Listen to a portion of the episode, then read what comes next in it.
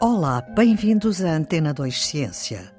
Alguns dos objetivos da Agenda 2030 para o Desenvolvimento Sustentável, adotada pela ONU, nomeadamente erradicar a fome, utilizar energias renováveis e acessíveis e produção e consumo sustentáveis, estão na base do projeto de Lisete Fernandes, bióloga da Universidade de Trás-os-Montes e Alto Douro, que, no âmbito do seu doutoramento, está a desenvolver um desidratador de fruta e legumes eco-friendly, como lhe chama.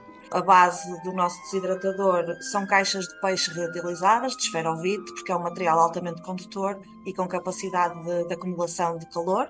Então tentamos usar também para o resto da construção, para além da estrutura base, também materiais reciclados, como o caso de ventoinhas de computadores antigos, eh, tudo pudéssemos usar reciclado, eh, fizemos eh, isso.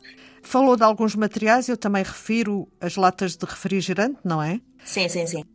Eh, como é que construiu este desidratador de fruta e eh, a função de cada um destes materiais eh, reciclados? O nosso desidratador é composto essencialmente por duas partes temos a parte de cima que tem a tampa cortada a 45 graus, que está preenchida com as tais latas de refrigerantes reciclados, é o nosso painel solar. Uh, essas latas são pintadas de preto para absorver melhor a radiação solar e tornar o sistema mais eficiente. E temos um vidro, que é um, um dos poucos materiais que é comprado, a tapar uh, esse painel solar, exatamente para aumentar a eficiência de, do desidratador e a absorção da radiação.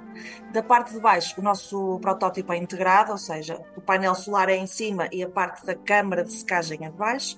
Uh, a parte de baixo é também pintada de preto, tem umas prateleiras e é colocada então os produtos, poderão ser frutas, como poderão ser legumes, uh, a desidratar. E o papel das ventoinhas de computadores?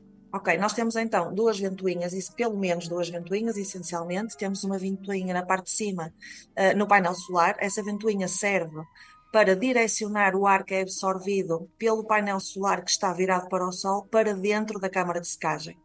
E dentro da câmara de secagem, por sua vez, temos outra ventoinha que faz com que seja puxada a umidade que vai sendo libertada ao longo da desidratação do produto em questão para fora da câmara, porque senão iria haver ali um processo de condensação e, iria ser muito mais difícil desidratar os nossos produtos. Portanto, o objetivo é uma ventoinha puxa o calor para dentro da câmara de secagem, a partir do painel solar, e a outra ventoinha puxa a umidade para fora. E quanto tempo têm que estar as frutas ou os legumes neste desidratador para secarem e ficarem crocantes? Olha, Ana Paula, isso é uma pergunta para queijinho, que depende essencialmente de dois fatores. Então, depende muito da temperatura exterior, portanto, convém termos uma temperatura exterior uh, a incidir no painel mais ou menos uh, por volta de pelo menos 30 graus uh, e depende muito do tipo de produto que estamos a desidratar. Imagina, se desidratarmos cogumelos, que é um dos produtos que nós gostamos muito de desidratar porque intensifica imenso o sabor e ficam deliciosos, podemos precisar de duas horas, imagino. para secar eventualmente maçãs, podemos precisar de quatro horas se tivermos o, a temperatura exterior acima dos tais 30 graus. Eventualmente, se imagina, se quisermos secar um citrino, que tem muito mais quantidade de, de, água, aí iremos demorar muito mais tempo. Portanto, nós já testamos vários produtos, varia de acordo com o tipo de, de, produto que nós estamos a secar e do produto final que pretendemos, porque aqueles exemplos que eu estava a dar, por exemplo, no caso do cogumelo, nós queremos um cogumelo desidratado, mas não precisamos ter um cogumelo crocante, enquanto um snack de maçã nós queremos desidratado e crocante, porque faz parte de um snack uh, haver essa crocância também uh, estão a fazer a avaliação nutricional destes produtos obtidos, não é? E em comparação Sim, nós... com aqueles que existem já comercialmente.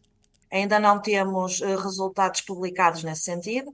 Nós uh, temos essencialmente o trabalho dividido, primeira parte na, no desenvolvimento do protótipo, a segunda parte foi a avaliação física, exatamente ter uh, essa crocância, ter o melhor snack, ver as temperaturas, as dinâmicas de secagem, ver essa parte mais física. E agora estamos na parte nutricional. Os ensaios já começaram, portanto, o meu objetivo é exatamente esse: é provar que o meu desidratador consegue ter nutricionalmente snacks interessantes, mais do que aqueles que são comercialmente vendidos em qualquer supermercado, porque normalmente esses eh, são desidratados a temperaturas mais altas, o que faz com que perca várias coisas ao longo do processo vitaminas e outros micronutrientes, Portanto, nós estamos ainda a, a efetuar essas avaliações e será a nossa próxima publicação.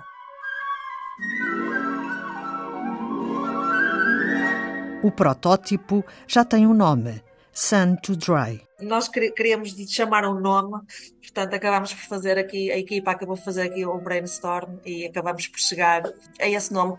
É um bocadinho um estrangeirismo, mas como foi para apresentar em congressos fora do país, achamos que seria mais interessante ter um nome em inglês e achamos que esse tinha assim um, uma certa intuação que podia ser interessante para dar nome ao protótipo.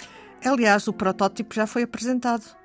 Sim, nós tínhamos dois protótipos na altura. Tínhamos um protótipo feito essencialmente de materiais mais à base de madeira e uh, fizemos um segundo protótipo porque queríamos fazer um protótipo mais portátil, exatamente para caber num espaço pequeno de qualquer pessoa, uma varanda ou uma janela com exposição solar suficientemente interessante para poder fazer esse trabalho de, de desidratação. E sim, o primeiro, a primeira comunicação oral que nós tivemos no estrangeiro foi no Imperial College of London em 2022, da qual surgiu o nosso primeiro artigo também com a, o desenvolvimento do protótipo. Onde é que foi publicado esse artigo? O artigo foi publicado numa revista científica que se chama Solar, poderá estar disponível para qualquer pessoa consultar, e foi exatamente feito a convite dessa comunicação oral que nós fizemos no Imperial e deu origem a esse artigo. Entretanto, já publicamos outro artigo também na parte da avaliação física de, dos desidratados. Escolhemos a maçã exatamente por ser um produto que está disponível ao longo de todo o ano, porque há vários produtos que nós já testamos, mas que são mais sazonais, e por ser um dos produtos que, que é mais exportado no nosso país também. O objetivo de Lisete Fernandes é criar algo que possa ser utilizado por toda a gente. Muitas vezes as pessoas nem têm noção das coisas que são uh, estudadas e, e, os projetos que são desenvolvidos uh, a nível académico.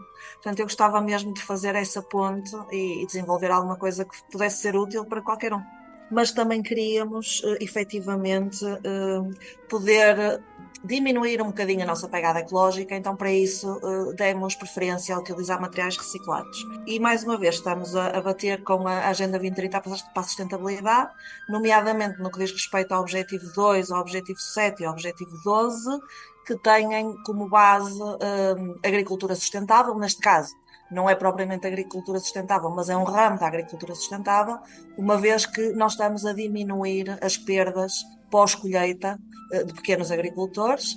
Relativamente ao objetivo 7, tem a ver também com a energia sustentável, portanto, nós estamos a usar a energia solar, a energia mais verde que existe no mundo, também a utilizar produtos que são saudáveis eh, para introduzirmos na nossa alimentação. Projeto de Lisete Fernandes, da Universidade de Trás-os-Montes e Alto Douro. Santo Dry, desidratador de fruta e legumes está agora na fase de testagens e de avaliação nutricional dos snacks obtidos. E é tudo por hoje em Antena 2 Ciência, também disponível em podcast na RTP Play.